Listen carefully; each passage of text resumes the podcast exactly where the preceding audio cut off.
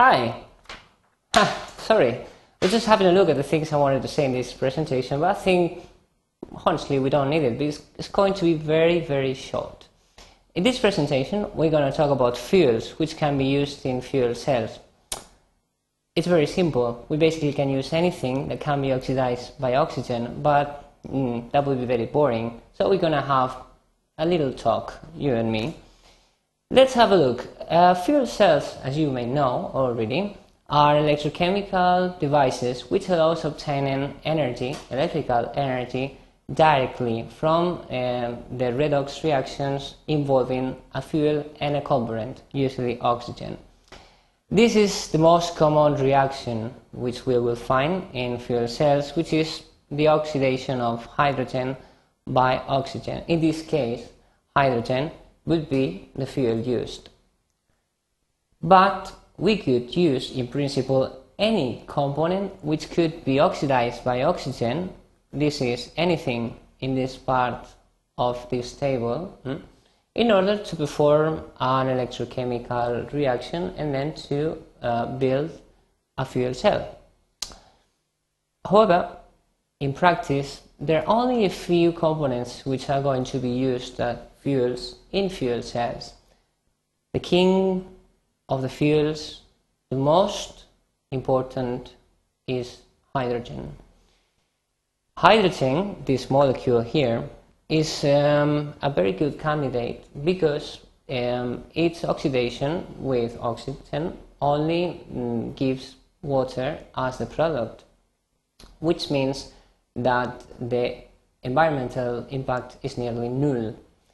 It's very good because it has a very high uh, energy density, the molecule itself, and its oxidation is quite nice from an electrochemical point of view. But there are some drawbacks related to the use of hydrogen. It's a gas, and because it's a gas, we will require high volumes to have a lot of energetic density in terms of the of all the volume. Um, so what we do is um, cool it, uh, pressurize it, and then we have liquid hydrogen instead of gas hydrogen. For storage, mm, this is better, but it's still very expensive. And because it's highly flammable, uh, there are some risk problems related to the use of hydrogen, especially in vehicle operations. So, we may want to look for an alternative, and I have to say that I really think this could be a very good one. We could use alcohols instead of hydrogens. Why? Well, just because alcohols like methanol or, or ethanol are liquid at the room temperature mm, in standard conditions, and everybody knows that it's very easier, it's much easier storing a liquid than a gas. So we could use the same infrastructure as for gasoline for these kind of components. Many vehicles in Brazil and other countries use engines, thermal engines, but engines which uh, are fed by um, ethanol, by alcohol, and they work very well. So this could be an interesting candidate to substitute hydrogen. However, life's hard, and so the use of alcohols as well because um, we may produce some CO2 uh, in this in its oxidation, which you know is some of these um, gases that we want to avoid to have in the atmosphere because of global warming, and among other things, mm, we may have some mass transfer effects, especially in the electrolyte, which may make everything a bit uh, slightly um, more complicated. So this, which can be studied further on in this course, this must be studied with further detail. As I said before, we can use nearly everything to be oxidized by oxygen, and natural gas or other hydrocarbons are another candidate and the reactions are quite similar. Once again, we will face the um, obtainance of CO2 in the, in the cathode, um, and some problems will be arising, I mean, because of mass transfer problems. this is not such a clean reaction again, but they can work. I mean, the point is that once again, it will have a higher environmental impact than if we use hydrogen. Um, we try to draw here um, a scheme of how we can use different fuels in fuel cells. As I said before, hydrogen can be used directly, must be very clean in some, in some applications. Um, but we can use other components like natural gas or ethanol or methanol.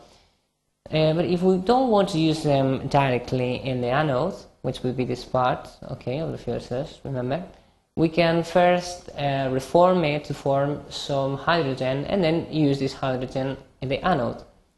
Or we could even use natural gas to form the alcohols and then use them in the anode. I mean, there are a lot of possibilities that we can use if we want to combine different fuels. Hmm?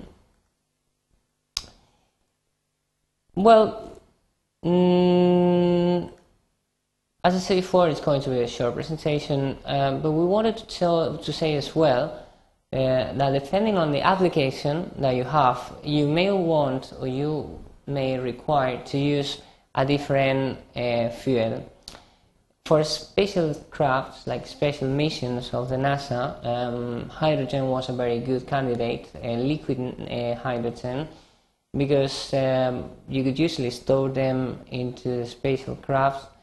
But uh, in terrestrial operations, um, the tendency is to use different components, like gasoline or methanol in light vehicles, and even some other heavier um, fuels in some applications related to heavy vehicles or military applications. But so it's very important to know what is the design of your application in order to decide what is the fuel that you're going to be using. In conclusions, um, we don't need any piece of paper to say that. Uh, you can eventually use anything you want to be oxidized by oxygen to use it as a fuel in fuel cells, but there are only a few components that are uh, used in practice. The most important is hydrogen, and it's because it has a very low environmental impact, but they I mean, its use has a lot of drawbacks, especially related to the storage and other, other risk specifications.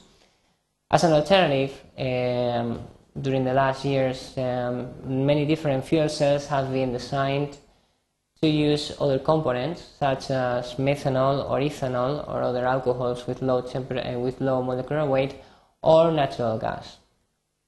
So um, I think that that's it. Thank you very much for your attention again and I hope you enjoy this one. Thanks.